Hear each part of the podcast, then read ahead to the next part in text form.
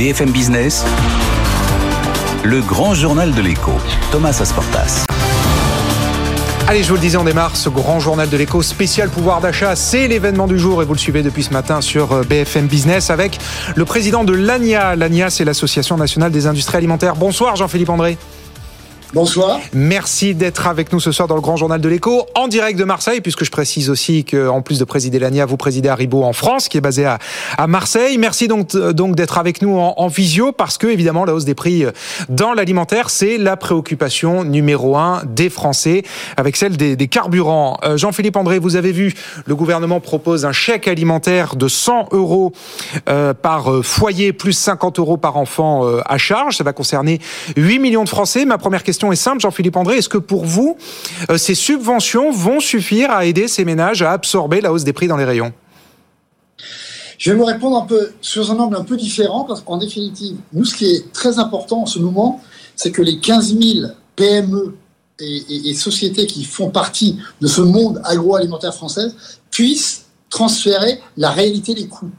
La question que vous me posez, c'est de dire comment les ménages les plus modestes peuvent encaisser ce choc d'inflation et si la réponse est un chèque alimentaire, j'insiste beaucoup sur le côté alimentaire, c'est-à-dire fléché pour pouvoir donner à la fois à ces ménages la possibilité d'avoir une alimentation saine, équilibrée et de donner la vraie valeur de nos produits sur le marché, évidemment, on est favorable à cela. Non, mais vous êtes favorable, mais est-ce que les montants suffisent Très concrètement, les prix ont augmenté de combien dans les rayons depuis cette crise inflationniste qu'on connaît dans, dans, le pays C'était ça le sens de ma question. Est-ce qu'avec 100 euros, est-ce qu'avec 100 euros, on absorbe euh, tous les surcoûts liés à l'inflation quand on va faire ses courses euh, On a une inflation alimentaire constatée à date de 4,2%. J'indique tout de suite qu'elle est de deux points inférieure à celle qui est constatée dans les, dans les autres pays. Donc, 4,2%, c'est relativement peu par rapport aux vraies, aux vraies hausses. Et donc, par rapport à un panier moyen, on peut considérer que un, un ménage, deux enfants, euh, c'est 500, 500, 550 euros d'alimentaire en, en, France, avec la succession des mesures qui sont prises, parce que il y a aussi les salaires, il y a le SMIC, il y a les, il y a les, mmh. les, les, pensions de retraite qui sont revalorisées. Mmh. Évidemment, ça va beaucoup aider et ça devrait aider à compenser cela. Cela dit, nous, on est responsable des coûts, on ne fait pas de la politique. Donc après, c'est pas à nous de juger si c'est suffisant ou pas. Non, non, mais là, c'était juste une question purement mathématique. Hein. Je vous demandais, vous demandais pas un avis euh, politique, mais vous dites donc 550 euros par mois. Si vous faites plus 4%, euh, ça représente quoi? Ça veut dire que le, panier est passé à 580 euros, en gros? Oui, c'est-à-dire si, si, vous faites 500 euros par 4%, c'est une vingtaine d'euros, 25 voilà. euros. Ouais. Parce que ce qui est, ce qui est significatif et ce qu'il faut toujours rappeler dans nos, dans, nos, dans, nos, dans nos métiers et dans nos produits, quand vous avez une barquette de jambon qui augmente, euh, en ce moment, la barquette, elle va passer peut-être de 2 euros à, à 2,15 euros. Parce mmh. qu'on est encore fort heureusement au niveau des centimes. Donc, à chaque fois que vous avez des, des, des montants comme ça de, de chèques euh, de l'ordre de 150 euros, 200 euros par famille, bon, indiscutablement, ça va aller dans le bon sens, bien sûr. Bon, ça va dans le bon sens. Jean-Philippe André, évidemment, donc il n'y a pas que les consommateurs, il y a aussi les industriels que vous représentez, et derrière eux, avant même en amont, euh, les, euh, les, les agriculteurs. Vous êtes en train de renégocier les prix. Il y a une première négociation qui s'est tenue jusqu'à la fin février, ça c'est le calendrier habituel, mais pour tenir compte de l'inflation, il y a une renégociation euh, qui est en cours. Et vous avez lu comme moi, en tout début de semaine, Michel-Édouard Leclerc, qui a jeté un pavé dans la mare en disant que la moitié des hausses de prix que vous demandez sont suspectes. Qu'est-ce que vous lui répondez?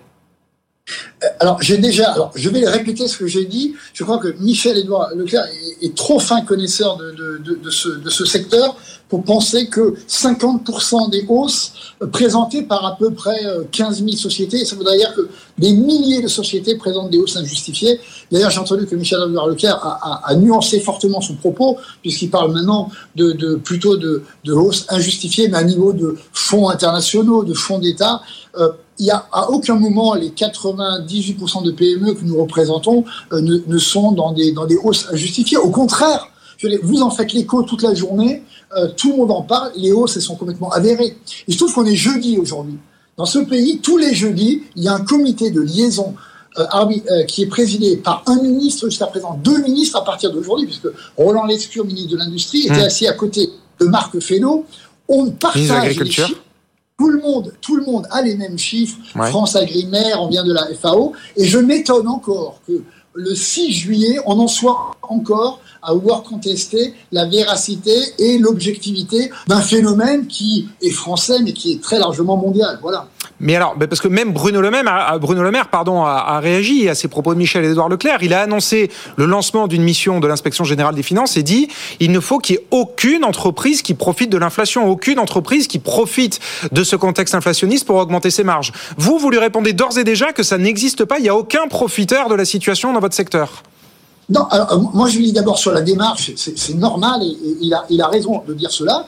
Pour le seul secteur que je connais, que nous connaissons, qui est l'agroalimentaire, on peut, on peut travailler à, livre ouvert absolument, mais je répète, sur les 15 000 sociétés, euh, vous n'avez vous aujourd'hui personne qui n'a en tête de, de, faire du profit euh, sur la situation. Si tel était le cas, j'ai déjà eu l'occasion de le dire, on serait les premiers à le condamner. La vraie, le vrai souci qu'ont les, chefs d'entreprise de l'agroalimentaire aujourd'hui, c'est de dire est-ce que j'arrive à passer mes hausses? Est-ce que j'arrive à payer mes fournisseurs d'emballage ou de mmh. transport?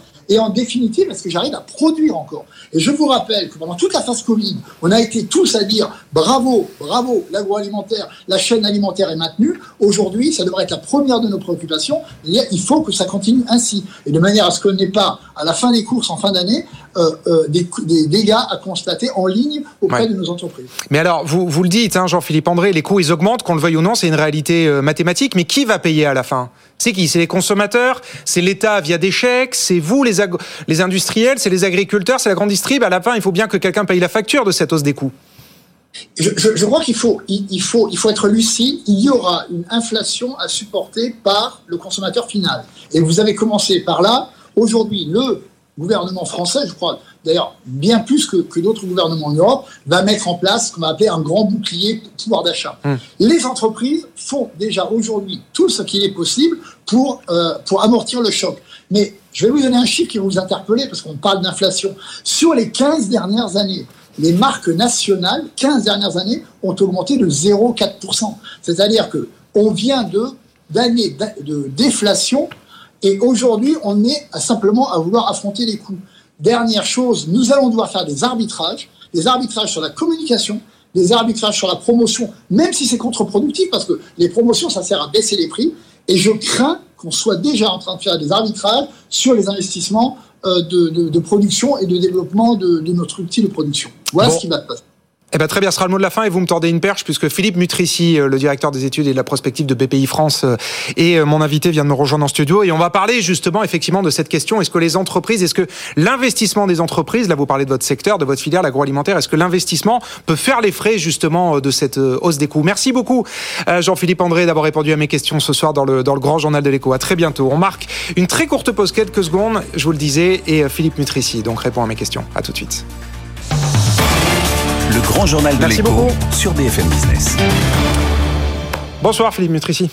Merci d'être là ce soir dans ce grand journal euh, spécial de spécial euh, pouvoir d'achat. Je le disais, donc vous êtes directeur des études et de la prospective euh, chez BPI France. Et évidemment, donc la question hein, qu'on se pose, c'est dans ce contexte inflationniste et de pression autour du pouvoir d'achat, de redonner du pouvoir d'achat aux salariés, dans quelle mesure les entreprises en font les frais? Que vous disent les entreprises que vous avez sondées? Vous en avez sondé quasiment 5000 dans le, le dernier baromètre de conjoncture que vous venez de réaliser pour BPI France. Il sort effectivement aujourd'hui 5000 répondants. Euh, on a titré notre étude Baisse d'énergie chez les PME. Donc c'est un petit clin d'œil ah. à l'INSEE qui avait euh, titré sa note de conjoncture euh, guerre et prix. Où on s'est dit qu'il fallait qu'on relève le challenge. Donc on a trouvé baisse d'énergie. Donc dans baisse d'énergie, ça veut dire que les chefs d'entreprise anticipent. C'est-à-dire que le moral n'est pas bon. Baisse d'énergie. Ils anticipent un ralentissement pour l'année 2022. Ils anticipent, pardon? Un ralentissement pour l'année 2022. Ralentissement, c'est quoi Une récession? Mais pas de récession. D'accord. On est très très loin de la récession. D'accord. Pour vous donner juste un chiffre, on a 42% des chefs d'entreprise qui pensent faire une meilleure année 2022 que 2021. Or, 2021, on sait tous que c'était une année exceptionnelle avec quasiment 7% de croissance. Oui, mais alors quoi Ça veut dire qu'il y en a 58 qui pensent faire une moins bonne année? Non, il y en a. Non, il y a des neutres qui disent on fera pareil. Il y a les neutres. D'accord. Il y en a 17% qui pensent faire moins bien. Donc on a un solde d'opinion, 42 moins 17, euh, qui fait 25. À plus 25, on est largement au-dessus de la moyenne de long terme. D'accord. Mais alors, juste pour revenir à ma première question quand même, est-ce que les entreprises, est-ce qu'on vous dit, on est sous pression chez moi pour augmenter les salaires. Est-ce que 5000 euh, boîtes, c'est quand même beaucoup, hein, 5000 entreprises. Est-ce que ces chefs d'entreprise-là vous disent, je rouvre des négociations euh, dans les salaires, comme par exemple la grande distrib est en train de le faire avec euh, l'agroalimentaire? Donc les chefs d'entreprise, d'abord, ce qu'ils nous disent, c'est un, on a du mal à recruter. Donc c'est quand même leur première difficulté. Hein. 84% disent qu'ils ont du mal à recruter. Bah ça, ça tire les salaires vers le haut. Deuxième difficulté, c'est les difficultés d'approvisionnement, mmh. globalement. ça veut dire hausse des prix de l'énergie, c'est hausse des prix des intrants, mais c'est mmh. aussi rupture d'approvisionnement. Mmh. Ça, c'est leur deuxième difficulté. Et après, vous avez simplement les salaires. D'accord, troisième difficulté. Et il faut, ce qu'il faut avoir en tête, c'est que. C'est pas tout en haut. Leur, leur priorité, si vous voulez, c'est d'essayer, c'est ce que disait euh, euh, juste le, le Jean-Philippe André, Philippe, oui, qui était que euh, il faut arriver à répercuter les hausses de prix vers l'aval. Et, alors, elles y arrivent ou pas? 73% disent qu'elles vont répercuter les prix les hausses de prix de l'amont vers l'aval. Complètement. Toutes les, tous les surcoûts et répercute. C'est pas, probablement pas tous les surcoûts, mais c'est quand même plus 10 points par rapport à la vague précédente qui hein datait de décembre. Hein Donc on voit qu'il y a vraiment une intention de, une tension hein, qui fait qu'elles sont obligées de le faire. Et probablement pas la totalité, parce que parallèlement, il y en a 40% hein qui pensent que leurs marges de l'année 2022 seront, seront, moins bonnes que les marges de l'année 2021. Donc ils vont probablement répercuter une partie simplement. 60% euh, vous dites C'est 40% vont avoir une baisse de. Oui, oui mais 60% donc vont passer des hausses de coûts. Et, non, c'est en fait c'est le prix, pardon. Pardon, c'est vous avez plusieurs réponses possibles. Donc vous pouvez à la fois répondre que vous allez passer une hausse de prix et, avoir une marge qui baisse quand même. Et avoir la marge qui baisse parce que vous pouvez pas répercuter la totalité. Bien sûr. Alors je précise quand même que ce sont des TPE PME hein, que vous avez sondé parce que les grands groupes qu'on reçoit aussi beaucoup ici, évidemment eux sont en position de force pour passer ces hausses de prix, mais c'est beaucoup plus compliqué quand on a une petite boîte. Tout à fait. Elles y arrivent quand même, visiblement. Tout à fait. Et vous avez complètement raison de souligner ce point puisque les TPE dans notre baromètre ont des résultats qui sont moins bons que les PME. Plus l'entreprise est grande, plus ses intentions de chiffre d'affaires et d'embauche sont élevés, ces investissements, et donc vous avez effectivement cet effet taille qui va jouer beaucoup. Les petites ont plus de difficultés. Et euh, les investissements, c'est là aussi la question que soulevait euh, Jean-Philippe André, président de l'ANIA, il y a quelques minutes. Est-ce que l'investissement des entreprises peut faire les frais de tout ce contexte euh, inflationniste, de hausse des coûts, de hausse des salaires Est-ce qu'à la fin, il n'y a plus d'argent pour investir? Alors, on a deux indicateurs euh, sur l'investissement. Il y en a un qui est stable, qui est la proportion de TPE-PME qui vont investir dans l'année. Donc, il est à 44%. Ce C'est pas le plus haut dans les 20 dernières années du baromètre, mais c'est à peu près au même niveau que l'année dernière et que 2019. Donc, pas d'inquiétude de ce côté-là. En revanche, on a un léger repli sur le montant C'est-à-dire que les entreprises qui vont investir vont investir un petit peu moins en montant que ce qu'elles avaient prévu en, l'année dernière, pour l'année 2022. Euh, Donc on a un solde d'opinion là qui euh, passe à moins 2 mmh. et qui prouve que vous avez une toute petite majorité d'entreprises qui, qui va euh, baisser ses investissements par rapport à ceux qui prévoient de les augmenter. globalement, ça donne quoi comme conjoncture, comme appréciation de la conjoncture par euh, les chefs d'entreprise. Je rappelle que le gouvernement, quand même, c'est la semaine dernière, a revu officiellement à la baisse sa prévision de croissance. On est passé de 4 à 2,5%. 2,5%, ça pourrait paraître pas si mal, mais si vous enlevez l'acquis de croissance de l'an dernier, il reste quasiment plus rien. Hein. On aurait une croissance à peine au-dessus de, zéro. Est-ce que les, chefs d'entreprise, ils anticipent une croissance, une activité euh, proche de la contraction là pour la fin de l'année? Pas du tout, puisque en moyenne, ils sont à plus 5% pour le chiffre d'affaires tout, tout confondu. Hein. oui, mais sur l'ensemble de l'année. Ils sont peut-être en train encore là de faire du business, mais à la fin de l'année, ils se disent là, il y a vraiment tous les moteurs qui sont en train de s'arrêter. Non, on vous dit pas ça? C'est la première nuance qu'il faut apporter, tout à fait. Donc là, on va le voir par exemple sur les carnets de commandes. Donc sur les carnets de commandes, ils étaient très très bons sur le premier semestre. Ils sont attendus en baisse sur le second. Ah. Donc effectivement, la fin de l'année sera moins bonne que le début de l'année. Donc il y a un acquis de croissance qui est, qui est très fort. Et l'autre nuance qu'on peut apporter, c'est la nuance par secteur. C'est-à-dire qu'on voit que vous avez trois secteurs qui tirent vraiment vers le haut l'ensemble de de la moyenne, que sont en un le tourisme qui fait une année exceptionnelle. On n'a jamais vu le tourisme avec de tels indicateurs d'activité depuis que le baromètre existe. on en parlera avec la nouvelle ministre du tourisme Olivia Grégoire dans 10 Voilà. Et on a ensuite l'industrie et les services qui sont très au-dessus de en solde d'opinion euh, de la moyenne à plus 25 dont je parlais tout à l'heure. Et après vous avez des secteurs qui souffrent déjà, qui sont la construction et le commerce. Et là ils restent en territoire positif, mais ils sont à 8 et 9. Donc vous voyez pour plus 25 pour les autres en moyenne. Et pourquoi? Ils souffrent. Alors pourquoi? Probablement la construction souffre beaucoup plus des difficultés d'approvisionnement, des hausses de prix en amont chez eux, qui sont très difficiles, mmh. difficiles à répercuter chez les clients. Et puis pour le commerce, c'est probablement ce manque de visibilité et peut-être cette inquiétude sur le pouvoir d'achat des ménages. Bon, Eh ben, c'est une très bonne synthèse et photographie euh, de l'économie française, là, face à cette question du pouvoir d'achat et de l'inflation. Merci beaucoup, Philippe Mutrici, d'avoir été mon invité ce soir dans, dans le grand journal de l'écho. Merci à vous. Et votre interview et celle de Jean-Philippe André sont à retrouver, évidemment, d'ores et déjà euh, en ligne sur nos réseaux sociaux et euh, en podcast du grand journal de l'écho. Bientôt 18h30, on marque une pause dans un instant. Toute l'actu avec Faiza Younsi et puis ce sera Olivia Grégoire, la nouvelle ministre en charge du commerce, des PME, de l'artisanat et du tourisme, qui sera mon invité. Elle sort tout juste du Conseil des ministres. À tout de suite. BFM Business, le grand journal de l'écho, l'alerte, le Chypre. Bon Emmanuel, il faut rendre à César ce qui était à César. J'explique à nos auditeurs et téléspectateurs. Fin août 2021, vous êtes Ouais. le premier à nous alerter sur la hausse des prix en France. Vous dites c'est la pire rentrée pour le pouvoir d'achat qu'on a connue depuis la crise des Gilets jaunes. L'histoire vous donne raison. L'inflation aujourd'hui, elle est supérieure à 5%. Aujourd'hui, ce qu'on constate malgré tout, c'est qu'un certain nombre de prix des matières premières sont en train de se retourner à Absolument. la baisse. Donc, ma question, elle est très simple, Emmanuel Ouais. Le Chip, c'est est-ce que l'inflation va se stabiliser à 2-3%, comme nous le disent les banques centrales et le gouvernement, ou est-ce que on va retomber finalement à une inflation proche de zéro, comme elle était avant cette crise? Est-ce que l'inflation, quelque part, va pas bientôt être un mauvais souvenir? Alors, incontestablement, c'est vrai que euh, un des principaux moteurs de l'inflation qu'on connaît aujourd'hui, à savoir la hausse, la flambée de toutes les matières premières, eh bien, euh, cette flambée, elle est quand même en train de s'éteindre hein, assez nettement. Si vous regardez, par exemple, le pétrole et le gaz naturel, ils sont au plus bas depuis trois mois. Le blé, il est au plus bas depuis cinq mois. L'or depuis huit mois. Le cuivre depuis 18 mois. L'argent depuis euh, deux ans. Néanmoins, il faudra évidemment attendre plusieurs mois avant que ces baisses aient un impact sur l'évolution des prix euh, au détail. Il faut d'abord que la répercussion se fasse sur les prix à la production, sortie d'usine ou euh, de ferme, ou bien prix des produits importés sortis euh, des containers. Or, ces prix-là, ils commencent seulement à se stabiliser. Hein, si vous regardez par exemple les prix à la production dans l'industrie, on est à peu près stable sur les trois derniers mois, mais on est quand même à 25% euh, sur un an. Si vous prenez les prix des produits euh, agricoles, on est à 29% sur un an en mai, on était à 31% en avril. Donc on voit qu'on se stabilise, mais qu'il y a encore dans les tuyaux de l'inflation euh, pour aller jusqu'au détail. Néanmoins, ça, ça veut dire, allez, 3, 4, 5, 6 mois. Après, ça peut aller très vite à descendre. hein. Si vous, par exemple, si on a eu connu des mois avec des hausses de prix des, des céréales à 4-5% par mois.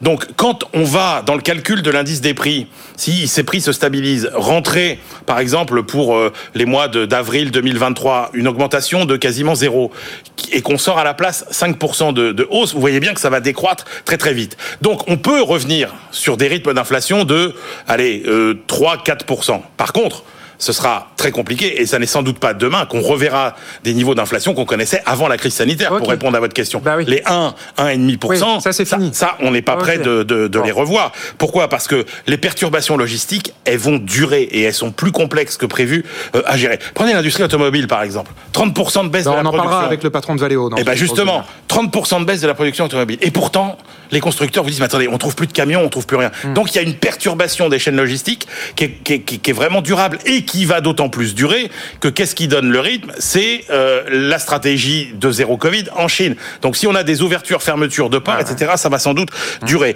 Ça se calme certes sur les produits agricoles, mais par exemple, on a toujours une pression très forte sur le prix des engrais, qui va quand même entretenir un peu d'inflation dans le, dans le domaine. Surtout, les pénuries de main-d'œuvre vont durer. Et ça, ça veut dire qu'il va falloir augmenter les salaires pour recruter, surtout à un moment où la demande de services repart très très fort. Et où donc il va falloir trouver des gens dont les coûts salariaux vont être orientés à la hausse. Enfin, les politiques monétaires et euh, budgétaires restent inflationnistes. Donc, pour répondre à votre question, Thomas, oui, on peut retrouver des rythmes d'inflation raisonnables, 3-4%, mais revenir à Bon. entre 1 et 2, ça mettra beaucoup plus de temps. Ok, bon bah vous êtes raccord avec ce que nous disent euh, désormais euh, le discours des euh, directeurs, des présidents de banques centrales, hein, la Banque centrale européenne et, et la Fed. Merci beaucoup Emmanuel Le Chip pour cette nouvelle prévision euh, macro que, que vous nous faites ce soir. Dans un instant, c'est Olivia Grégoire, je vous le disais, euh, la ministre en charge du commerce, des PME et de l'artisanat, qui sort tout juste du Conseil des ministres et qui est notre invitée ce soir dans le Grand Journal de l'écho spécial pouvoir d'achat. À tout de suite.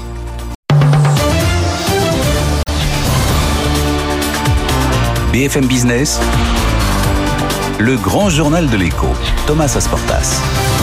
Suite du grand journal spécial pouvoir d'achat et nous sommes avec la nouvelle ministre en charge des PME, du commerce, de l'artisanat et du tourisme. Bonsoir Olivia Grégoire. Bonsoir. Merci d'être avec nous ce soir dans cette émission spéciale, dans cette journée spéciale que BFM Business consacre au pouvoir d'achat après la présentation tant attendue du projet de loi. Vous sortez d'ailleurs tout juste du Conseil des ministres. Merci donc d'être avec nous ce soir en plateau parce que je sais que juste après vous repartez à l'Elysée pour la réception des députés de la majorité. Bah écoutez, on essaie, on essaie de faire, on essaie de faire notre boulot. Euh, Olivia Grégoire, donc ça y est, c'est officiel. Euh, le gouvernement veut 20 milliards en plus pour le pouvoir d'achat, après les 25 qui ont déjà été dépensés à l'automne. Et pourtant, et l'INSEE nous dit que malgré quasiment ces 50 milliards, le pouvoir d'achat des Français va reculer un peu de 1% cette année. On a fait les comptes, 1% de pouvoir d'achat en moins par Français, ça représente en tout 20 milliards d'euros de baisse de pouvoir d'achat pour les Français dans sa globalité. Est-ce que pour aller chercher ces 20 milliards en plus, vous pourriez encore un peu augmenter l'enveloppe? Ou est-ce que ce sera 20 milliards et pas plus? Bruno Le Maire euh, vient de s'exprimer à la suite du, Conseil des ministres où a été effectivement présenté le texte euh, pouvoir d'achat. Euh, j'ai envie de vous dire, évidemment, on sait que dans le cadre des échanges qu'on va avoir au Parlement, des propositions qu'un certain nombre de formations politiques vont faire, et je l'espère de façon la plus responsable possible, peut-être y aura-t-il quelques propositions intéressantes. Et il faudra les regarder. On ne part pas avec un esprit de compromis en disant aucune marge de débat et de négociation. Non, c'était pas le sens de ma question. Ma question, c'est est-ce que vos mesures à vous, vous pourriez encore un peu les rehausser pour qu'à la fin, les Français perdent zéro pouvoir d'achat cette année? Parce que là, euh, même avec vos 50 milliards, ils vont perdre, bah, chaque Français va perdre à peu près 300 euros. Oui, et euh, chez nos voisins euh, d'Europe. Non, non, mais bien sûr. Non, mais, mais il faut comparer le comparable. L'inflation sera en fin d'année aux alentours de 10% dans ces pays-là. Mmh. Nous aurons une inflation à 5%. Euh, donc non, au moment où je vous parle, il n'est pas question euh, d'augmenter les mesures. 20 milliards, c'est énorme. Euh, plus les 25, ça fait 45 milliards d'euros. Il y a un chiffre aussi que je veux partager et qu'on a. Non, mais donc vous dites il y a des limites. Ah, il y a plus que des limites. Il y a des limites contre l'inflation. Il y a un esprit de responsabilité. et Bruno Le Maire l'a encore dit tout à l'heure, c'est-à-dire qu'on va faire tout ce qu'on peut faire hein dans la mesure du possible. Les taux remontent. Il n'y a pas que l'inflation, vous le savez, les taux remontent. L'argent coûte de plus en plus cher. Les tensions sur les marchés commence à se faire sentir. Hein la visibilité, le climat des affaires commence à être un peu plus inquiet. Et donc, il faut qu'on soit absolument responsable. D'abord, pour pas pénaliser euh, la compétitivité de nos entreprises aussi, parce qu'un pays qui s'endette de façon euh, incommensurable n'est pas un pays crédible pour sa signature, mais leurs entreprises non plus. Les investisseurs ne viendraient plus. On a fait hein tant durant ces cinq dernières années pour regagner en compétitivité. Ce serait dommage de la perdre. Hein Et je pense que nous sommes déjà euh, plus qu'à la hauteur avec ce nouveau paquet pouvoir d'achat de 20 milliards. Un chiffre. 8% d'inflation, ce que nous aurions peu ou prou si nous n'avions pas fait ce qui a ah été fait déjà. 8% mmh. d'inflation, c'est un mois de salaire pour un salarié français à peu près. Donc, on a fait beaucoup pour que ça n'arrive pas à ces niveaux. On est euh, conscient et on est au pic en réalité euh, de l'inflation aujourd'hui. On a plutôt espoir qu'elle commence à, baisser. Pas avant l'année prochaine. Hein. En début d'année prochaine, compte mmh. tenu du contexte. Mais il faut aussi se rendre compte et comparer. Euh, il y a des pays euh, où aucune mesure quasiment n'est prise et où vous avez 10% d'inflation, notamment sur les loyers. Donc on fait beaucoup pour protéger au maximum et notamment ceux qui en ont le plus besoin. Vous avez bien compris qu'on va commencer à cibler euh, de plus en plus. Mais assez vite, mmh. dès la fin de l'été, mmh. à la rentrée, on accompagnera plus, par exemple, sur le dispositif euh, carburant, tout à fait. les salariés alors qui justement, ont beaucoup de justement sur ça. Alors donc quand même, pour résumer votre propos, c'est intéressant ce que vous dites. Vous revenez à Bercy et vous nous dites maintenant à Bercy un sou est un sou. Hein, donc en fait, à Bercy, un sou a toujours été un sou. Il faut être très clair. Après, à Bercy, on est responsable. Mmh. Quand en mars 2020 arrive cette crise inédite et incommensurable, vous n'avez pas deux options. Vous n'allez pas laisser des PME mmh. euh, mourir, vous n'allez pas laisser des salariés sans revenus. Donc on a pris nos responsabilités et c'était bien normal. Mais en tant que gens responsables, et ça fait plusieurs mois que nous le disons, euh, et ça fait d'ailleurs euh, un moment, oui, on doit aujourd'hui maîtriser la dépense publique, le cas échéant euh, nous allons gâcher tout ce qui a été fait aussi avant la crise du Covid. On oublie souvent euh, et notamment les oppositions, que c'est bien cette majorité présidentielle qui, en 2018, a sorti la France du de la procédure mmh. de déficit mmh. excessif à Bruxelles. C'est une question de crédibilité. On a des engagements et on a l'intention de les tenir. Olivia Grégoire, justement, vous parlez des oppositions. Leurs principales mesures, elles sont unanimes là-dessus, hein, de l'extrême gauche à l'extrême droite, en passant par les LR, c'est baisser les taxes sur le carburant. Ça, vous dites niette? Nous Hors de question, même pas une toute petite baisse, parce que vous qui êtes juste au, vous qui êtes au contact, vous qui êtes au contact, pardon, des commerçants, des artisans, ils vous disent votre remise à la pompe c'est bien, mais ça suffit pas. J'ai encore une essence qui coûte 2 euros de litre. C'est pour ça qu'on va faire plus, notamment euh, pour les artisans, les commerçants, euh, qui se déplacent beaucoup chez leurs clients, qui font 30, 40, 50 km, avec une aide qui pourra aller jusqu'à 300 euros. Ça, c'est la remise carburant. Ça, c'est la remise carburant, sans vous casser les pieds avec des calculs. Je les ai quand même fait avant de venir. Si on, on se fixe entre 100 et 300 sur 200 euros en plus, ça, c'est ce qui a été annoncé. C'est ce qui a été annoncé cet euh, après-midi. ce sera une aide supplémentaire de 100 à 300 euros. Voilà, et c'est une remise qui est plus, euh, si besoin, pour des cas spécifiques. Hein. Euh, on, on, a aussi des possibilités de déclarer plus. Ce qui est important, c'est que sur une remise de 200 euros, ça fait 25 centimes au litre euh, d'économie pour l'artisan ou le commerçant que vous citez. Donc, mmh. Euh, je pense qu'on fait les, les efforts euh, nécessaires, mais encore une fois, euh, dans un esprit de responsabilité. Les, vous savez, les gens que je fréquente au quotidien, les, les Français sont pas idiots. Les commerçants, les artisans, les salariés, ils savent pertinemment hum. que si on, on, on, sort de façon abusive euh, la dépense, qu'on augmente les dépenses, etc., ils savent très bien ce que ça veut dire. À un moment ou un autre, il faudra payer. Souvenez-vous de ce chiffre. Et ce Donc c'est la, pardon, c'est la remise au carburant, c'est à prendre ou à laisser on peut. Non, c'est ce que nous proposons, ce que nous mettons sur la table. Baisse de taxes et niette. Bah, la baisse de taxes, par exemple, qui a été proposée par certaines oppositions pour toutes les oppositions. Bloquer. Oui, mais c'est pas parce que tout le monde le réclame que c'est forcément. C'est pas ce que je dis. Et responsable mmh. et raisonnable. Mmh. C'est pas qu'on veut pas de façon démagogique. Mmh. Si on bloquait à 1,50 et vous le savez, le prix de l'essence, si on avait fait ça, au moment où je vous parle, compte tenu du prix de l'essence aujourd'hui, on aurait mis déjà que sur le carburant 50 milliards d'euros. Je sais bien. Ça, c'est important. Je m'arrête une seconde là-dessus. La politique, c'est une question de responsabilité. 50 milliards d'euros, ça correspondrait à tout ce qu'on a mis depuis euh, maintenant 9 mois pour juste le carburant. Vous imaginez que les gens auraient à payer le gaz, l'électricité, plus 35%, plus 50%. Donc, ce qui gagnerait avec le carburant, ils le perdraient avec l'énergie. Et pire que ça, je vais vous dire, l'incohérence je suis frappé du manque de cohérence, et c'est pas la première fois. Ce sont les mêmes qui réclament la sortie des énergies fossiles, qui veulent les sponsoriser à hauteur de 50 milliards d'euros. Mmh. Alors, de grâce, au-delà de la responsabilité, il nous faut aussi de la cohérence. On a des engagements en matière de transition écologique.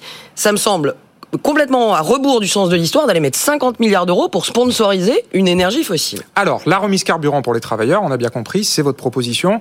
Pour les indépendants, vous allez faire voter, en tout cas vous proposez des baisses de charges pour les indépendants jusqu'à 550 euros pour un travailleur au niveau du SMIC. Oui. Comment est-ce que ça va marcher précisément? Est-ce que tous les indépendants vont avoir des baisses de charges ou est-ce qu'il y a des plafonds de revenus? Une très grande partie des indépendants vont être concernés, 1,5 million d'entre eux. 1,5 ah ben million a 3 millions d'indépendants dans le pays. Un peu plus. On verra, ça typiquement, ça fera partie du débat parlementaire et je doute pas euh, qu'il y aura peut-être des Alors là, il y a des ouvertures, là, par exemple. Là, il y a, il y a bien sûr, et sur plein d'autres sujets, il y a des ouvertures, tant qu'on est dans le responsable et dans le raisonnable. Il y a aujourd'hui une proposition qui est mise sur la table, une baisse effective de 550 euros hein pour les indépendants qui, sont qui se rémunèrent au niveau euh, du SMIC. On va voir quelles sont les propositions des, des oppositions. C'est celles que nous faisons, que nous mettons sur la table. Les oppositions, et notamment LR, euh, demandent à ce qu'on baisse les charges non seulement pour les indépendants, mais pour tous les salariés. Ils disent que les Français ne veulent pas de chèque, ils veulent pas d'assistanat. C'est ce qu'on a fait en 2018 déjà. D'accord, mais ils veulent que vous continuiez. Oui, mais alors déjà. Veulent qu'on continue à baisser les charges. Ils disent on fait moins de chèques, mais par contre que le travail paye mieux. Bien sûr, et ça tombe bien, c'est au cœur de notre programme. Euh, D'ailleurs, ah bah c'est pas du projet de loi, non, il n'y a pas de baisse de charges pour les salariés. De notre programme, euh, que le travail paye mieux, c'est ce qu'on fait depuis 5 ans, et c'est le cœur de ce qu'on a l'intention de continuer à faire. On a baissé de 0,3% les cotisations déjà en 2018. Mmh. Euh, non, non, mais là je parle 2022-2023. On verra les propositions qui sont faites par ALR et comment ils, ils les auront budgétées. Tout ce qui va dans le sens d'une meilleure rémunération du ah, travail donc ça, vous dites pas non. sera regardé. Mais non, on est des gens ouverts et on commence pas des compromis, des négociations en disant non à tout. Il y a plein de choses qui pourront être discutées dans ce cadre, j'ai envie de vous dire, dans ce triangle en réalité. Le triangle, c'est pas le triangle d'or, c'est le triangle de la responsabilité. En maths, c'est le triangle d'or, oui. Alors ouais, dites-moi. J'oserais pas dire ça, mais un, priorité, protéger le pouvoir d'achat des Français. Ouais. C'est le haut. Vous avez aussi une nécessité qui est de maîtriser la dépense publique. C'est une nécessité. Et vous avez aussi une obligation qui est de préserver les marges et la compétitivité de nos entreprises. entreprises Tant qu'on arrive à pas casser ce triangle, mmh. on peut faire euh, euh, pas mal de figures géométriques à l'intérieur de ce triangle. À nous d'être euh, ouverts aux oppositions, d'être responsables et de faire des propositions. Je suis sûr qu'il y en aura des belles. Qu'est-ce que donc vous dites on, ferme pas la porte sur des baisses de charges.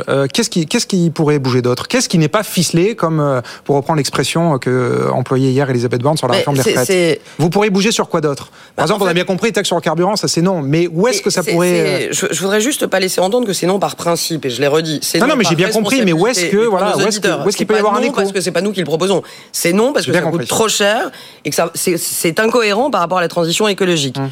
Il y a des choses qui vont être proposées sur euh, typiquement les, les jeunes.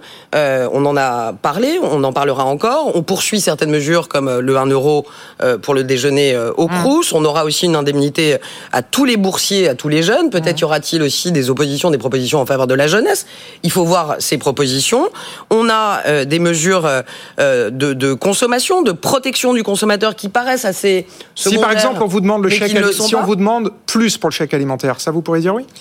Vous proposez 100 euros par ménage et 50 euros par enfant. Si tant que ce soit financé, pourquoi pas Mais il faut mettre en regard des choses qui sont en regard. Aujourd'hui, on a des propositions qui sont pas certaines oppositions que je ne citerai pas là, mais complètement aberrantes, où on nous propose des augmentations, des dérapages euh, de, de, de 5 à 10 milliards sur le budget, euh, en gageant, comme on dit aux finances, c'est-à-dire en, en fondant ces dépenses sur des recettes qui font moins d'un milliard d'euros. C'est l'avantage du débat parlementaire. Ça va être chiffre contre chiffre, réalité contre réalité.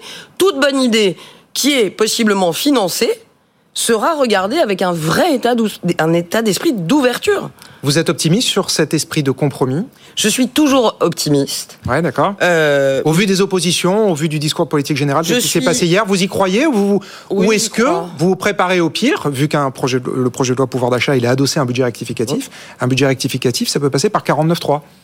C'est une possibilité. C'est pas l'état d'esprit euh, que nous avons cet été. Euh, ça n'est pas du tout l'état d'esprit de la déclaration de politique générale de la première ministre hier. Tout à fait. Euh, Mais s'il faut en passer par là. J'ai un honneur, c'est que j'ai la chance de connaître un peu euh, Elisabeth Borne, de la connaître depuis plusieurs années. Et je pense qu'il s'il y a bien une personnalité politique qui a manié et qui saura manier euh, l'art de la négociation et du compromis, nous avons de la chance, c'est la Première ministre. Donc je garde un état d'esprit optimiste et je pense que c'est un défi pour l'ensemble des forces politiques, bien sûr pour la majorité présidentielle, mais pas que. Parce que pour faire des compromis, il faut être deux. Donc on va voir aussi quelles sont l'attitude des oppositions. Il faut qu'on avance. Nous, on a un objectif, c'est de le passer, ce texte, de le passer le plus vite possible, pas pour se faire plaisir, mais pour que ça arrive le plus vite possible sur le compte en banque des Français. Mhm. Je pense qu'il est possible de trouver des personnalités responsables et raisonnables au sein de l'hémicycle, au Sénat comme à l'Assemblée, mhm. pour euh, arriver à cet objectif. Et je pense qu'il faudra aussi un esprit de lucidité. Je sais qu'on va entendre le c'est pas assez. Vous voyez, sur la revalorisation des minima sociaux, sur la revalorisation des retraites, on va entendre beaucoup commenceront déjà en disant ça n'est pas assez. Mais je pense qu'il y a aussi certaines personnalités politiques à gauche qui considèrent que si je prends les 4% d'augmentation euh, sur les retraites, hein euh, c'est toujours mieux que rien. Hein et ce qui est, il faut prendre ce qui est possible de faire. Et donc je pense qu'il y a des personnalités politiques, notamment à gauche, qui ont cet esprit de responsabilité et qui sont conscients aussi de l'État mentionné il y a quelques jours, mêmes heures, par Pierre Moscovici à la Cour des comptes. Oui, c'était ce matin. Nous ne sommes pas seuls. Tout le monde. Alors là, ce matin, c'était absolument tout le monde qui vous met en garde sur les finances publiques. Hein. Oui, mais on a, La Cour des comptes, le Haut Conseil des finances publiques et euh, le gouverneur de la Banque de France, François Villeroy de Gallo, c'est bien pour ça. Qui disent tous. C'est bien pour ça que ça calmez-vous avec vos dépenses, on n'a plus les moyens. Ça fait des mois que, effectivement, Bruno Le Maire, je crois, l'a dit au mois de février ou mars, le quoi qu'il en coûte, c'est terminé. Un euro est un euro. C'est pas une mode à Bercy. À Bercy, on a ouvert les vannes quand c'était absolument nécessaire. Il faut les ouvrir aujourd'hui de façon conjoncturelle, mais sans insulter l'avenir.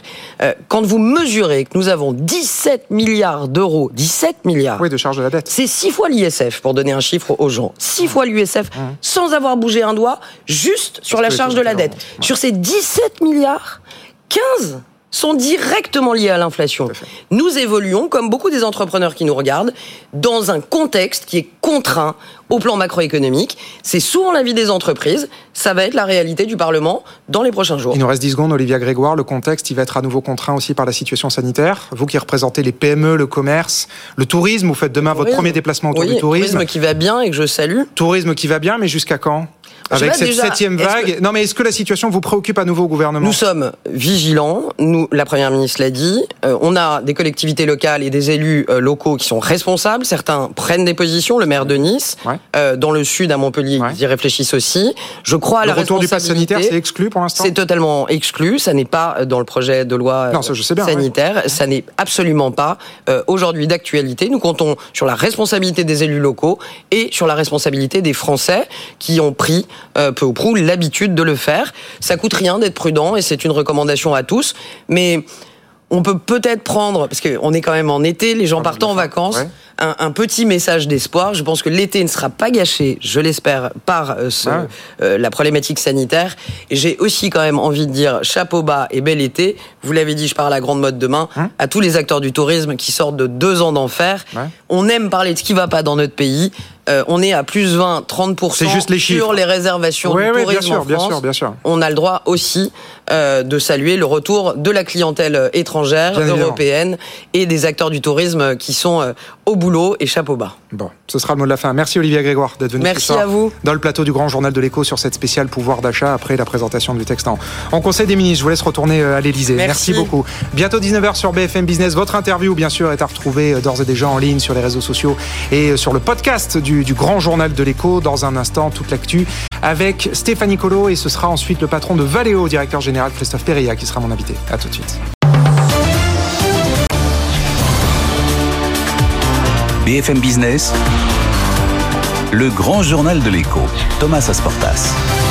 La suite du grand journal de l'écho de cette émission ce pouvoir spécial pardon pouvoir d'achat et on va parler justement du pouvoir d'achat lié à l'automobile parce que c'est bien évidemment avec la hausse des prix de l'alimentaire euh, la préoccupation majeure des Français. Bonsoir Christophe Perria. Bonsoir. Merci d'être avec nous ce soir sur BFM Business. Vous êtes le directeur général de Valeo. Vous avez beaucoup d'actualités sur lesquelles on va revenir euh, ce soir dans, dans, le grand journal. Vous avez annoncé notamment en début de semaine le rachat des parts de Siemens dans votre co-entreprise euh, autour des moteurs électriques. Vous venez aussi de signer il y a quelques jours des, gros contrats autour de la voiture autonome avec BMW et Stellantis. Donc ça fait beaucoup d'actu euh, importantes. On va y revenir. Mais d'abord, donc le pouvoir d'achat, Christophe Perilla.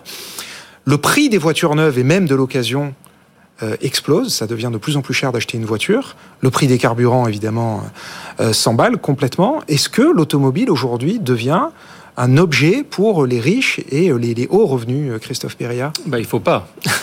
ah bah il faut, faut pas, oui, mais est-ce que c'est la réalité aujourd'hui? Il faut pas parce qu'il y a une soif de mobilité, parce que chacun doit pouvoir avoir droit à la mobilité individuelle. On se souvient qu'avec le Covid, les gens ont démontré qu'ils avaient une soif de mobilité individuelle. Euh, que c'est important, voilà, et, donc euh, voilà, nous industriels, on travaille à, à faire en sorte que la voiture euh, redevienne ou devienne euh, de plus en plus accessible. Hum. Alors une voiture électrique, c'est aujourd'hui plus cher qu'un bah véhicule euh, conventionnel. Hum. Jusqu'à quand? Alors je pense qu'il faut, il faut raisonner coût d'utilisation de la voiture. Si vous prenez juste la voiture en prix d'achat, d'abord très très peu de gens achètent aujourd'hui cash une voiture. C'est pas comme ça qu'on achète une voiture. Aujourd'hui, on achète une voiture avec un loyer mensuel. Et ce loyer va dépendre avec un leasing. Donc, euh, Et ce loyer, il va dépendre à la fois du prix de vente de la voiture, mais aussi de sa valeur résiduelle, c'est-à-dire du prix auquel vous êtes capable de revendre le véhicule à la fin de la période d'utilisation. Et puis vous avez le coût d'utilisation de la voiture, est-ce qu'on met de l'essence, est-ce qu'on met de l'électricité, le coût de maintenance, qui est aussi plus, euh, plus abordable sur un véhicule électrique. Donc il y a beaucoup de facteurs qui rentrent à la fin dans voilà, le coût de la voiture. Alors, le coût de la voiture, le coût d'achat de la voiture, si vous l'achetez cash, électrique, oui, on est assez loin aujourd'hui. Euh, ah bah ça on le sait. D'ailleurs, le gouvernement tous les six mois reprolonge ses bonus. C'est euh, plus de 50% aujourd'hui plus cher qu'un véhicule euh, conventionnel. Et une autre manière de voir les choses, c'est si vous prenez un véhicule de catégorie B, on va dire les, entrées de gamme. une voiture conventionnelle, ça pèse une tonne. Une voiture électrique, ça pèse une tonne 5. Donc il y a plus de matière. Voilà, il y a mmh. plus de matière. La mmh. matière, ça coûte de l'argent. Et donc, est-ce qu'il y a un chemin pour que ce véhicule électrique devienne euh, prix neuf, oui. Euh, au même niveau que les véhicules conventionnels Ce chemin, il va être long. Euh, la Commission européenne dit 2025. L'Europe a fait voter la fin des moteurs thermiques en 2035 et ils disent en 2025-2026, une voiture électrique coûtera le même prix qu'une voiture thermique. Vous y croyez pas ça? Non, je pense en prix, euh, en prix d'achat, je pense mmh. qu'on en est encore assez loin. Il y a un écart de, de 50%. Alors, euh, après, il faut faire confiance dans les, industriels comme Valeo. Nous, notre, mmh. notre métier, c'est de rendre les technologies accessibles. Mmh. C'est ce qu'on fait depuis, depuis toujours. Toutes les technologies, toutes les innovations euh, qui sont apportées par Valeo, on travaille mois après mois, année après année, pour les rendre accessibles au, au, plus grand nombre. Et c'est ce qu'on fait sur les technologies d'électrification. Euh, je prends l'exemple d'un chargeur. Euh, un chargeur, c'est un élément important dans une voiture. On en est à la quatrième génération mhm. de chargeurs. Et à chaque génération, on améliore la performance, on diminue le coût. Maintenant, est-ce que à la fin des fins, ce véhicule peut avoir exactement le même prix? Je pense qu'on en est encore assez loin. Mais encore une fois, il ne faut pas regarder simplement le prix d'achat. Il faut regarder le prix Tout à fait de revient finalement pour l'utilisateur en prenant en compte la valeur résiduelle, en hum. prenant en compte l'économie dans l'utilisation d'un véhicule électrique. Tout à fait, tout à fait. Mais bon, quand on comptabilise les innovations autour de l'électrification et de la voiture autonome, structurellement, dans les années à venir, une voiture coûtera plus cher qu'avant. C'est euh, inévitable. On a un véhicule qui devient plus complexe. Voilà. Euh, on a un véhicule qui se renchérit d'une certaine manière. C'est ça. Bon. Euh, vous parliez du leasing. De plus en plus, effectivement, de Français euh, passent par le leasing aujourd'hui, justement, pour euh, rouler en voiture. Vous croyez au leasing Enfin, on appelle ça le leasing Macron. Enfin, l'offre annoncée par le président de la République pendant sa campagne, une voiture électrique à moins de 100 euros par mois. Le gouvernement dit que c'est hyper compliqué à mettre en place, de trouver le modèle économique. Et la plupart des professionnels du secteur qu'on interroge disent il n'y a pas de modèle économique à 100 euros par mois, ça marche pas. Vous y croyez, vous, bah, on n'en pas, est pas si loin. quand vous regardez le prix aujourd'hui de leasing d'un véhicule électrique, on va dire, d'entrée de gamme, euh, catégorie B, donc type Clio 208, euh, vous êtes sur des valeurs qui sont euh, inférieures à 200 euros. On est autour ah bah oui, mais 100 et 200, c'est pas pareil. Hein Non, mais on n'en est pas si loin. C'est le même ordre de grandeur, si vous voulez. Donc, bah, il y a un chemin probablement pour arriver à ce type de, à ce type de, de, de prix. Et je pense que la valeur résiduelle d'un véhicule électrique, elle est encore assez largement inconnue. Euh, oui, tout à fait. Et donc, il ah oui, il n'y a pas de marché de l'occasion voilà, voiture. Il n'y a pas de marché de l'occasion. Encore. il va falloir attendre encore un tout petit peu avant de savoir quelle va être la valeur résiduelle de ces véhicules. Alors, Christophe Perrier, on parle que de voitures électriques depuis le début de cette interview, et c'est bien normal avec la Commission européenne, enfin l'Europe au sens large, hein, que ce soit la Commission, les députés et euh, les 27 États membres, qui ont voté, donc, une fois pour toutes, la fin des moteurs thermiques en 2035, avec quand même une petite ouverture sur les carburants de synthèse. On en parlera. Qu'est-ce que vous répondez à ce vote? Vous applaudissez ou vous dites qu'on se tire une balle dans le pied avec toute l'avance technologiques qu'on avait emmagasinées sur les moteurs thermiques Je crois que pour répondre à la question, il faut d'abord essayer de comprendre pourquoi euh, cette décision a été prise. Bah, L'écologie. Cette décision, oui, mais il faut le dire. Voilà, je pense que c'est important de le rappeler. Hum. Il faut réduire les émissions de CO2 dans le monde. Il y a une urgence climatique. Je pense qu'on en est tous d'accord. Maintenant, vous vous dites que la voiture électrique, de, bout en bout, à la fin, c'est plus propre qu'une voiture thermique Le transport routier, c'est 18% des émissions de CO2 dans le monde. Voilà. Donc si on veut réduire les émissions de CO2 dans le monde, il faut réduire les émissions liées au transport routier. Voilà. Donc une fois qu'on a dit ça, on travaille. Et la solution pour y parvenir, ça passe par le véhicule électrique. Donc quand la Commission dit en 2035, il y aura des véhicules électriques uniquement à l'achat, elle donne un cadre, un cadre politique, un cadre réglementaire mmh. pour que tous les industriels comme nous, travaillent mmh. afin que l'offre euh, économique, euh, technologique soit euh, au niveau qui satisfait. Non, mais donc vous, vous dites c'est bien, vous applaudissez. Bah, Carlos Tavares, le patron de Stellantis, lui, il dit oui, je le fais parce qu'on me le demande et parce que je ne vais pas être hors la loi.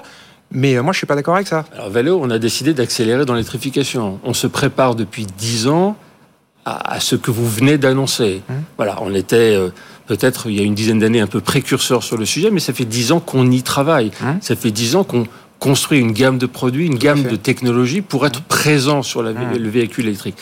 Un véhicule électrique pour Valeo, c'est un potentiel d'amélioration de nos ventes x8, c'est-à-dire qu'on a un contenu par voiture en euros. Ce qu'on est capable de vendre sur un véhicule électrique, c'est 8 fois plus pour Valeo ah, que ce qu'on vend sur un véhicule conventionnel. Pourquoi? C'est pas juste de la chance, c'est qu'on a préparer depuis dix ans cette feuille de route technologique. Alors, quand vous est-ce que c'est est-ce que c'est une bonne nouvelle euh, cette décision de, de, la Commission européenne? C'est d'abord vous, vous avez préparé votre business. Donc je vous réponds, c'est d'abord une bonne nouvelle pour le monde. Je pense que c'est une bonne mmh. nouvelle pour le monde. Je mmh. pense c'est une bonne nouvelle pour l'industrie automobile qui contribuera euh, à, l'objectif de réduction des émissions de CO2. C'est peut-être pas une bonne nouvelle pour l'emploi. Et, comme pas, bah, pour Valais aussi. Euh, oui, alors pour Valeo, mais moi je parle pour l'ensemble de la filière automobile en France. Vous craignez pas une casse sociale? Vous, vous y êtes préparé, mais pour tous ceux qui ne le sont pas? Oui, mais... Tous les sous-traitants, euh, tous les petits fournisseurs de rang 4, 5, qu'est-ce qu'ils vont devenir? Il va y avoir, euh, j'imagine, voilà, des pas forcément des fermetures, des fermetures, des ouvertures. Voilà, il y, a, une situation de transformation, si vous voulez, qui, qui est, qui est considérable dans notre eh ben, industrie. Bien sûr, c'est le sens de ma question. Donc, euh, vous pouvez parler de casse, je peux aussi parler de voilà de nouvelles usines. Il y a des usines de batteries aujourd'hui qui poussent euh, comme des champignons euh, euh, en Europe. Là, il y a des créations d'emplois. Donc, euh, la question que vous posez, c'est la création nette ou la destruction nette. Je pense ouais. que ce sont des chiffres qui sont pas encore connus, qui sont difficiles même à appréhender parce mmh. qu'il faut regarder toute la filière du haut en bas. Moi, ce que je constate comme patron ou comme directeur général de Valeo, c'est que pour Valeo, c'est une chance parce qu'on mmh. s'est préparé, parce qu'on a les technologies et qu'on est capable de placer, de positionner sur ces véhicules électriques un contenu, donc des ventes, donc de la croissance euh, à, à, un très bon niveau. Et alors, euh, c'est évidemment tout le sens du rachat des parts que vous faites dans votre GE avec euh, Siemens. Je fais juste une, autour des moteurs électriques, je fais juste une parenthèse, j'évoquais les carburants de synthèse. Vous y croyez à ça? Pas beaucoup. Bon, ben moi c'est clair, d'accord. Non, j'y crois pas beaucoup. Euh, D'ailleurs, la décision de la Commission européenne, elle est très très au conditionnel. Il y a une mmh. étude qui, euh, voilà, qui. Oui, oui, une clause de revoyeur en 2026. Clause de revoyeur. Et pour non. vous, ça marchera pas, ça?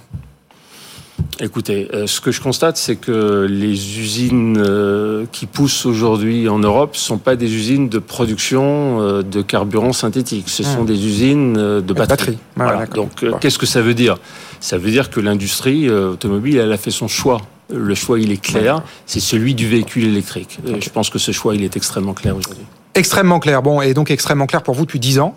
Oui. Euh, je le dis, donc vous montez à 100% dans votre JV avec euh, Siemens autour des euh, moteurs électriques. Quels sont vos objectifs avec cette nouvelle filiale à 100% Objectif de quand est-ce par exemple que cette filiale va devenir rentable puisqu'elle l'est pas à ce stade? Alors c'est d'abord une aventure industrielle, technologique incroyable, hein, cette entreprise. On y avait mis il y a six ans le meilleur de Siemens, le meilleur de Valeo. Oui, c'est en 2016. Ouais. C'était en 2016, on avait mis ces, voilà, okay. c'est le meilleur des deux sociétés ensemble. On a mis toutes nos expertises, toutes nos, toutes nos compétences. On est parti de zéro. On va avoir en 2022 sur cette activité déjà un milliard de, de chiffre d'affaires. Donc, je ne sais pas si vous connaissez beaucoup de startups qui arrivent au bout de six ans à un milliard de chiffre d'affaires. Et, et, on va doubler ce milliard euh, relativement rapidement.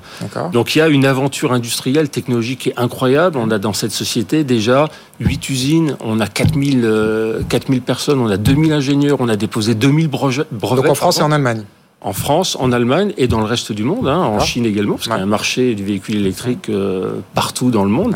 Donc cette société, elle, elle s'est développée d'une manière absolument incroyable. Elle a des technologies qui sont au meilleur niveau et elle continue sa croissance. Et, et, et c'est là. Euh, et elle sera rentable donc quand? Elle sera rentable quand? Oui. Bah, elle, elle, a déjà, je vous dis, une croissance qui est importante. Pour oui, la rendre rentable, il faut plus de plus de de volume, donc okay. les volumes augmentent maintenant considérablement. Ouais. Il faut plus de prix, donc on travaille sur euh, passer euh, l'inflation euh, à nos clients, et puis il faut moins de coûts, et on travaille aussi sur un plan de synergie. Donc, donc cette société, j'ai du mal à répondre à votre question parce que cette société, elle n'existe plus à partir du 1er juillet, donc depuis quelques jours. Mmh. Elle a été fusionnée à l'intérieur d'un Valeo, à l'intérieur ah ouais, d'un ensemble qui est plus vaste, mmh. et il y a un chemin de profitabilité bon. que j'ai présenté aux, aux investisseurs. Oui, oui, bien sûr, vous étiez Mais pour, pour revenir sur, sur l'actualité de, de Valeo, il y, a, il y a quelque chose d'extrêmement important qui s'est passé au mois de juin, c'est qu'on a annoncé avoir atteint 4 milliards de, de, de prise de commande sur 2021 et 2022 sur cette entité donc d'électrification haute tension. Okay. Et ces 4 milliards, ils sont à rapprocher de un chiffre d'affaires que je vous disais à oui, du milliard. 1 milliard. Donc mmh. ça veut dire qu'on prend beaucoup plus de bon. commandes okay. qu'on ne, ne livre aujourd'hui ou qu'on ouais. ne facture, ce qui montre la dynamique incroyable de cette société. Bon, donc ça marche fort dans l'électrification et dans la voiture autonome, je le disais, vous avez signé deux, deux gros contrats avec BMW et Stellantis il y a quelques jours.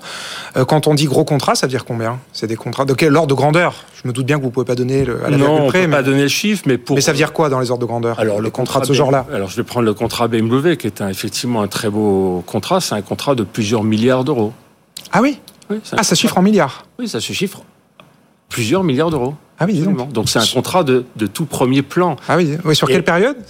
Plusieurs milliards règle, sur combien En règle générale, ouais. quand vous êtes awardé, quand vous êtes pardon sourcé, récompensé, excusez-moi, ouais. quand vous êtes sourcé sur sur sur une, une plateforme de, de, de voiture, ouais. vous êtes sourcé sur à peu près six ans. Euh, ah oui, la, la durée okay. de vie d'un véhicule. Et, et, non seulement le, le, le, montant est important, le chiffre est important, vous vous, vous en convenez, mais mais à l'intérieur euh, de, de, de, cette euh, sourcing qu'on a eu, il y a des produits qui sont euh, euh, vraiment très très technologiques. Vous avez un calculateur, donc vous avez un ordinateur, ce qu'on appelle un contrôleur en termes euh, automobiles, donc vous avez toute l'intelligence du, de, de, de, la voiture en termes d'aide à la conduite qui est logée. Donc c'est un très très gros calculateur.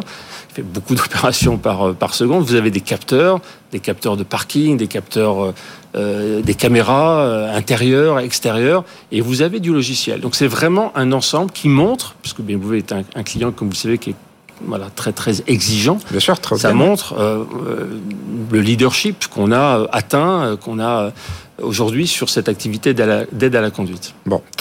Euh, bah, votre prédécesseur, votre président Jacques Achimbrois doit être fier de vous alors avec ses contrats? Bah, je pense qu'il était très satisfait de ses, de ses prises de commande. Il reste président jusqu'à quand? Il reste président jusqu'à la fin de cette année. Jusqu'à la fin de cette année? Oui. Jusqu'au 31 décembre. Voilà. Bon, je vous pose la question parce que là, bon, il est maintenant aussi euh, président du conseil d'administration d'Orange. Où est-ce qu'on en est de sa succession?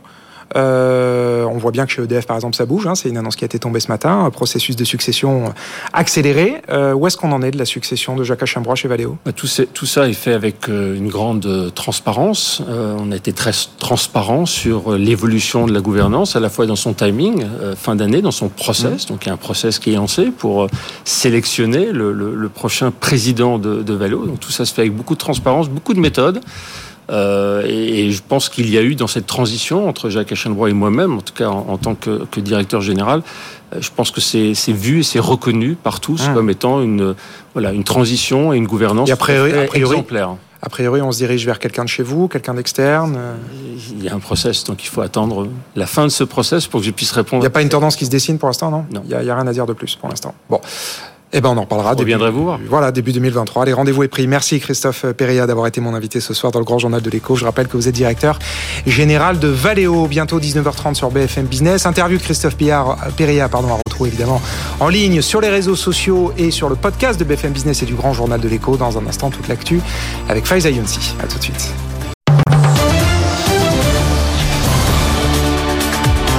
BFM Business le grand journal de l'écho, Thomas Asportas.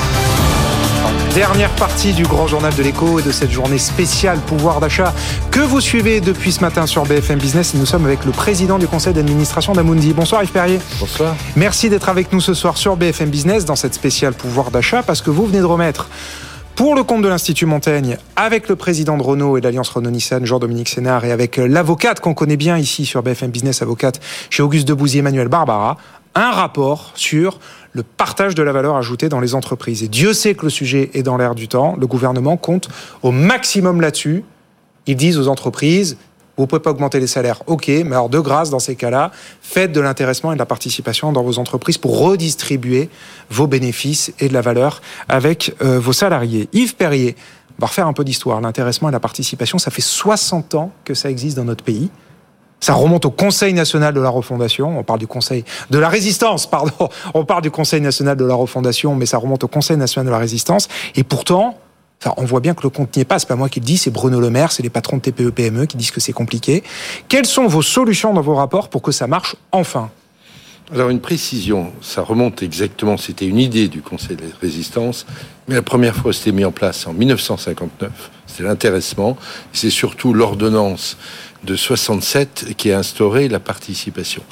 Euh, le premier point, euh, il faut dire que c'est un système original et qui est extrêmement, euh, pour moi, pertinent.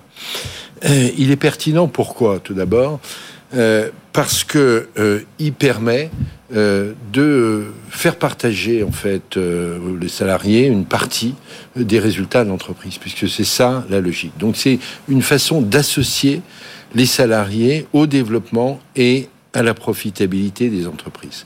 Donc ça, c'est sur le papier, Yves Perrier Non, c'est pas sur le papier, c'est la, la réalité de, du système. Bah, la réalité, c'est que dans les PME, 5% on des... va y venir. Ah, 5%. On va y venir. Voilà, on parle du ça. système en général. Ouais, ouais. Le deuxième point, c'est un instrument donc de cohésion sociale, mais c'est aussi, c'est pour ça que le général de Gaulle avait voulu le mettre en place en 67. Hein. C'était pour, euh, je veux dire, stopper cette opposition capital-travail qui était d'ailleurs beaucoup plus marquée à l'époque que maintenant. Mhm. Le deuxième élément, ça permet de créer de l'épargne longue. Or, vous savez que l'épargne longue, c'est euh, le, le carburant, en fait, qui permet l'investissement. Alors, où on en est? Euh, Premier point, la France, c'est le pays où l'épargne, cette épargne salariale, cet intéressement et participation, est le plus développé En Europe En Europe, en Europe. Euh, euh, les deux autres pays sont les Pays-Bas euh, et c'est l'Angleterre. Mais c'est de loin en Europe que ces mécanismes. Aujourd'hui, c'est quoi? C'est 20 milliards d'euros, c'est ça? L'épargne salariale distribuée chaque année en France? À peu près, à peu près. le deuxième élément, c'est que c'est vrai que c'est un système qui a été mis en place, qui s'est développé dans les grandes entreprises. Ben oui. Et, il s'est pas assez développé dans les petites et moyennes entreprises. Alors, il y a des raisons culturelles, psychologiques, mais je crois qu'il y a des raisons qui tiennent tout simplement à une absence de promotion de ce système. Euh, je veux dire, parce que il est souvent perçu comme très technique, compliqué, alors que c'est un système qui est. Et c'est vrai. Enfin, quand vous regardez les règles de calcul de l'intéressement, pardonnez-moi, mais enfin, ça s'arrache les cheveux. Si vous n'avez pas fait Polytechnique, vous pouvez pas le faire. Pas du tout. Ah ben, enfin, quand même. Attendez, Parlons concrètement. Oui. En fait, la seule règle qui existe, c'est pour la participation des Tout à fait. Et qui est, je, dans son Ça là, je suis d'accord. Ça là, je suis d'accord. Elle est simple. Oui. Mais ensuite, mais sur la performance, enfin, même Bruno Le Maire, tout le monde dit, les patrons de PME, tout le monde dit, la règle mathématique, mais la règle de, vous savez, j'ai bâti dans ma vie cinq systèmes d'intéressement dans cinq entreprises différentes. D'accord. Et chaque fois, je les ai adaptés au contexte de l'entreprise. Mmh. On, peut y mettre des indicateurs financiers, des indicateurs d'activité, mmh. euh, on peut y mettre maintenant des indicateurs extra-financiers. Donc c'est très souple de conception. Vous avez tort. C'est très souple. Ah mais attendez, j'ai tort. C'est les patrons de PME qui disent ça du matin au soir. Je le fais pas parce que c'est trop compliqué. ils ont entendu parler de la possibilité de le faire, mais ils disent c'est trop compliqué. Il faut que les réseaux. C'est pour les grands groupes, comme vous dites, pas pour nous. Il faut que les réseaux d'experts comptables, il faut que les banques. Ah ben voilà, il faut qu'ils aient de l'aide. Jouent pleinement leur rôle de conseil. Il faut qu'ils aient des coachs pour en mettre en place ces éléments. Parce que oublions pas en fait euh, qu'il y a de profonds avantages pour l'entreprise et pour le salarié. Hum. Euh, en termes de charges sociales, le forfait social, c'est 20%. Quand vous distribuez 100 de salaire, le, des charges sociales salariales et patronales, c'est plutôt 60. Ça, ça a été supprimé avec la loi Pacte. Non, mais les charges. Le forfait social. Non, mais il, parle. il est encore à 20%, le forfait social, mais c'est convenable. Euh, et je pense pas. L'important, c'est de maintenir qu'il y ait une stabilité, c'est pas tellement de, de faire. Ah bah les patrons, les petits patrons disent que ça coûte aussi, hein, l'intérêt. Oui, mais ça coûte moins cher que de distribuer du salaire. Si vous, voulez, si ah vous distribuez ah 100 oui, de oui, salaire, oui, mais vous distribuez 100 de salaire, ça vous coûte à peu près euh, euh, 160 et le salarié, il aura moins de 80, 77. Mmh. Vous distribuez 100 d'intéressement, ça coûte 120 charge mmh. sociale, et le mmh. salarié perçoit la totalité de son intéressement. Donc c'est un excellent système. Et si le salarié euh, le, garde sur le euh, long terme, il n'a pas de fiscalisation. Il s'est créé une épargne longue avec la possibilité de déblocage dans des cas particuliers qui sont notamment euh, l'acquisition de sa résidence principale. Mmh. Donc vous voyez, c'est vous vivez, si vous le percevez comme ça, c'est qu'il y a un défaut d'explication, euh, c'est que nous avons un excellent système. Moi, je compare quelquefois à un couteau suisse. Parce que ça permet de donner un supplément de rémunération. Ça permet Même aujourd'hui encore, dans le projet de loi pouvoir d'achat, Bruno Le Maire a introduit une mesure pour simplifier. Donc ça veut bien dire ce que ça veut dire. Si on simplifie, c'est que c'est compliqué. Non mais c'est pas moi, Thomas Asportas, qui invente des fantasmes autour des dispositifs. Hein. C'est les patrons de PME et le gouvernement qui disent ne compte n'y est pas. Les ambassadeurs à la participation et l'intéressement, Thibault Langsat qui était là ce matin, tout le monde dit c'est un peu une usine à gaz. Il s'agit pas d'aller sur la Lune, mais c'est quand même encore un peu trop compliqué et le compte n'y est pas. simplifications. Donc voilà, lesquelles Lesquelles d'avoir un imprimé beaucoup plus simple en fait euh, pour le remplir. On propose aussi qu'il y ait une sécurisation fiscale parce que quelquefois, il y a des redressements qui sont faits par l'URSSAF parce qu'ils considèrent que certains intéressements seraient assimilables à des salaires, etc. Mais je crois que c'est surtout une question euh, de volonté euh, politique, managériale. Euh, on propose dans notre rapport que ça puisse être fait pour les entreprises de moins de 50 salariés unilatéralement par les chefs d'entreprise, sans passer par une négociation collective. Pour la participation Pour l'intéressement. Pour l'intéressement. D'accord. Ok. Parce qu'on rappelle les règles, l'intéressement n'est obligatoire nulle part. Oui. La participation l'est pour les entreprises de plus de Exactement. 50 salariés. Voilà. Est-ce que vous, on entend beaucoup parler euh, de baisser des seuils, de rendre la participation obligatoire pour les entreprises de plus de 11 salariés? Vous êtes favorable on- ou pas à ça? On ne le propose pas dans, dans notre rapport parce qu'il y a d'autres, il peut y avoir d'autres effets euh, collatéraux. Euh, non, je pense que ce qui peut, Il faut pas contraindre les entreprises. Faut pas... pas, c'est pas qu'il faut pas les contraindre, c'est pas la peine d'exercer des contraintes inutiles, Si vous voulez. Je pense que les freins à la participation sont d'abord des freins de connaissance réelle du, du, du système, et puis il peut y avoir euh, aussi des freins de transparence sur les pour les petites entreprises, sur le niveau des résultats, etc. Mais il faut les lever ces freins. Ça, c'est aussi aux chefs d'entreprise euh, de prendre leurs responsabilités par rapport à ça. Donc quelque part, vous dites, euh, il s'agit pas de renverser la table. Il faut ajuster, en gros, c'est ça Ben, si vous voulez, on a, on Ça a- paraît tellement étonnant. Enfin, le, si le- vous le- voulez, le son ambiant, il est tellement de dire bon ben voilà, ça mais coince. La preuve, la preuve, la preuve. Si vous voulez, on a une c'est grande- qu'on a le, Emmanuel Macron, enfin le gouvernement a inventé un nouveau dispositif. Alors je sais bien, c'est pas exactement la même chose, mais quand même une nouvelle prime, la prime PEPA, qui est le nom euh, Oui. juridique de, de la prime Macron. Si on a inventé, enfin si ça marchait si bien l'intéressement à la participation, on n'essaierait pas de faire autre chose. Écoutez, Aujourd'hui, on annonce qu'elle va être triplée cette prime, qu'on va donner aux chefs d'entreprise la possibilité de la tripler. euh, c'est vrai, on a une grande capacité en France à produire des textes, des décrets. Ça, c'est vrai. etc. Bon. À légiférer. Alors, pour une fois ça c'est vrai. qu'on a quelque chose, je veux dire, qui fonctionne bien, et croyez-moi, j'en on- j'en ai parlé avec beaucoup de nos collègues dans des pays étrangers, ils Mhm. trouvent Oui, ça fait un an. Ce, rapport, c'est un an de boulot. ouais. Euh, euh, eh bien, écoutez, utilisons ce qui existe. Bon. Utilisons, faisons mieux, développons cet intéressement et participation. Je crois que partout, c'est l'intérêt des dirigeants d'entreprise, en fait, d'augmenter les volumes d'intéressement et des participations. C'est pas une charge, en fait, c'est un facteur de cohésion sociale qui est puissant dans, une entreprise. Je peux vous le dire, euh, je, peux vous parler d'Amundi, mais Ouais, ouais, ouais, bien sûr, avant. bien sûr. c'est extraordinairement euh, puissant. Mhm. Euh, donc, simplifions les Et dans un grand groupe, il y a des équipes qui peuvent gérer ça. Dans une petite PME, le patron d'une petite entreprise, Mais, est sous l'eau. c'est le bon. rôle des, des conseillers que sont les Voilà, experts comptables, ouais. les banquiers, Mmh. d'aider, mais alors que c'est pas du tout compliqué dans son principe. Oui, dans son principe. Oui, mais même dans sa modalité. Après, moi, c'est la pratique. Oui, c'est les chiffres. Non, mais je le Parce qu'on redonne le chiffre. C'est donc dans les le- le- le- le- l'intéressement, c'est à peine 5% des PME Oui, qui ont enfin, 5%. Exactement. exact- Alors qu'on est à 69% dans les grands groupes. C'est qu'il y a bien. Exactement. Vous qui êtes dans les métiers du chiffre, enfin les chiffres, ils veulent bien dire quelque faut- chose. Et il faut, si vous voulez le faire pour le euh, donner en fait euh, euh, cet élan vers le monde des PME, parce que vous voyez, euh, je veux dire aujourd'hui, c'est le monde des PME dans les grands groupes. Euh, en général, les salaires sont beaucoup plus élevés que, Hein que dans les PME. Les gens bénéficient de l'intéressement de la participation. Les gens bénéficient souvent d'avantages sociaux. C'est pas le cas des salariés des PMI, PME. Hein Et donc, si on, on ne travaille pas ça, si on n'augmente pas ces volumes d'intéressement, euh, de participation chez les salariés de PMI, PME, on va accentuer en réalité les fractures sociales qui Ouais. existent dans notre pays. Bon, on a bien compris. Euh, et alors, bon, donc évidemment, il faut booster ça, il faut que ça marche, là on est tous d'accord.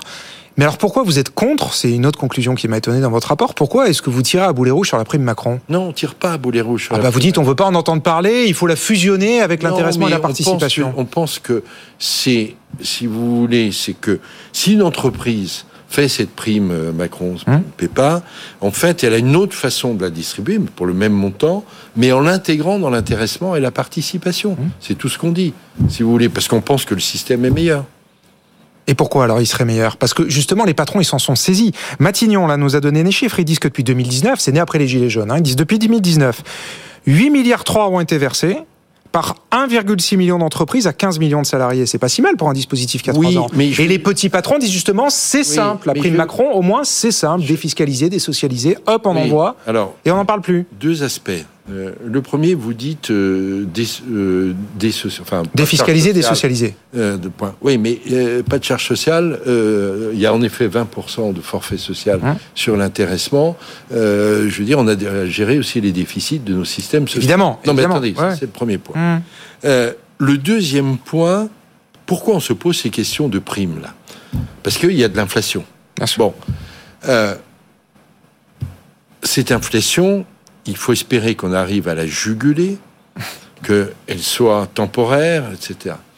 On en pense quoi chez Amundi de l'inflation je pense qu'il y a des risques que cette inflation soit durable, ça c'est le premier point.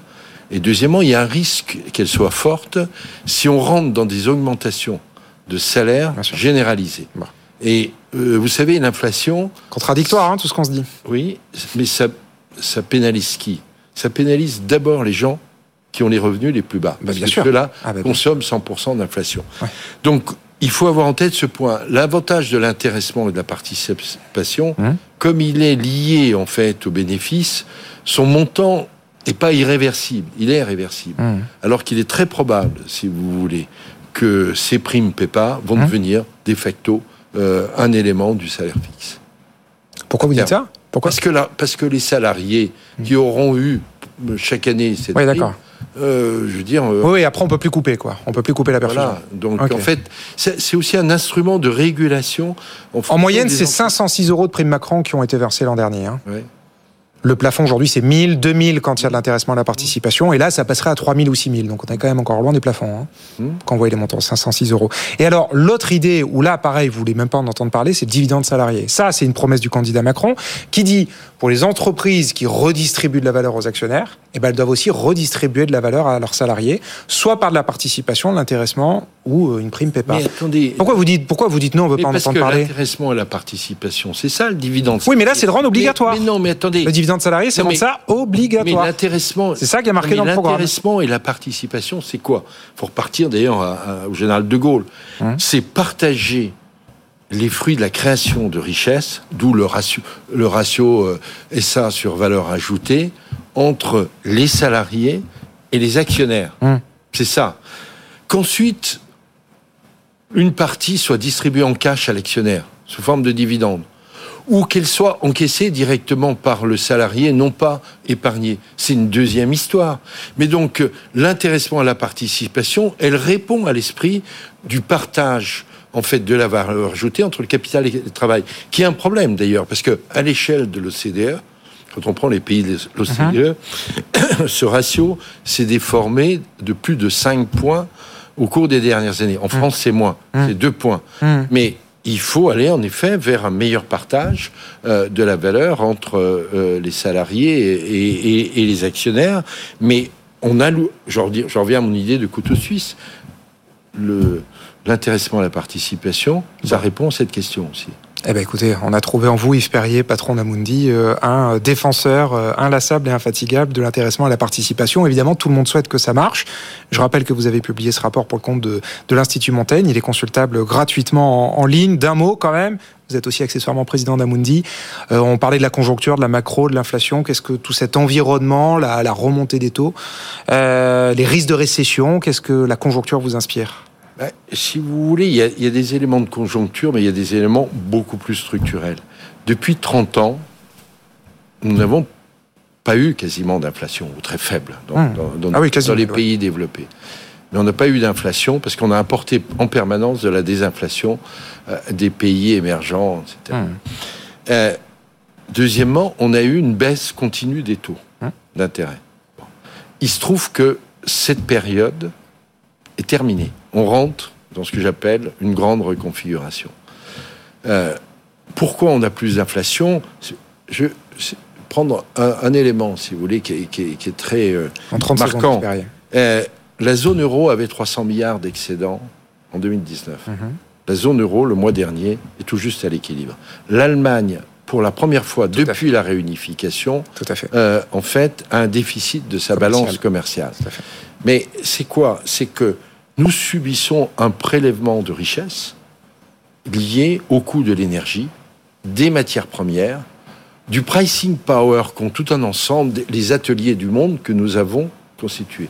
Et nous vivons dans un monde euh, où il va falloir euh, intégrer des considérations stratégiques pour produire. Nous devrons produire plus chez nous. Mmh. C'est une bonne nouvelle, mais on produira sans doute plus cher. Plus cher. aussi. Donc, on aura plus d'inflation et elle sera d'autant plus limitée qu'on aura une politique d'offre d'investissement. Ouais. Parce que ce qui fait la variation de prix, euh, c'est un déséquilibre toujours entre l'offre euh, et la demande. Bon. Pour ce qui est des taux d'intérêt, ben, ils vont, Ce sera le mot de la fin. euh, Ouais. ils vont remonter alors tout dépendra de la Banque Centrale Européenne qui, pour Hmm. l'instant, a une politique encore beaucoup plus accommodante Que la Fed. celle de, de la Fed. Mais c'est une nouvelle époque dans laquelle on entre euh, et il faut intégrer euh, ces données, ces changements de données structurelles Ouais. et en tirer les conséquences, en fait, euh, aussi pour le pays. La grande reconfiguration. Merci Yves Perrier, président d'Amundi, d'avoir été mon Merci invité à vous. soir. Bonne soirée. Euh, dans, merci à vous aussi, Euh, président d'Amundi et euh, auteur, donc co-auteur avec Jean-Dominique Sénard et Emmanuel Barbara de ce rapport sur le, le partage de la valeur ajoutée dans les entreprises. Votre interview est à retrouver d'ores et déjà en ligne sur nos réseaux sociaux et sur, sur le podcast du Grand Journal de l'écho. Bientôt 20h sur BFM Business. Toute l'actu de la tech dans Tech Co avec François Sorel. Très bonne soirée sur BFM Business. Grand journal de l'écho sur BFM Business.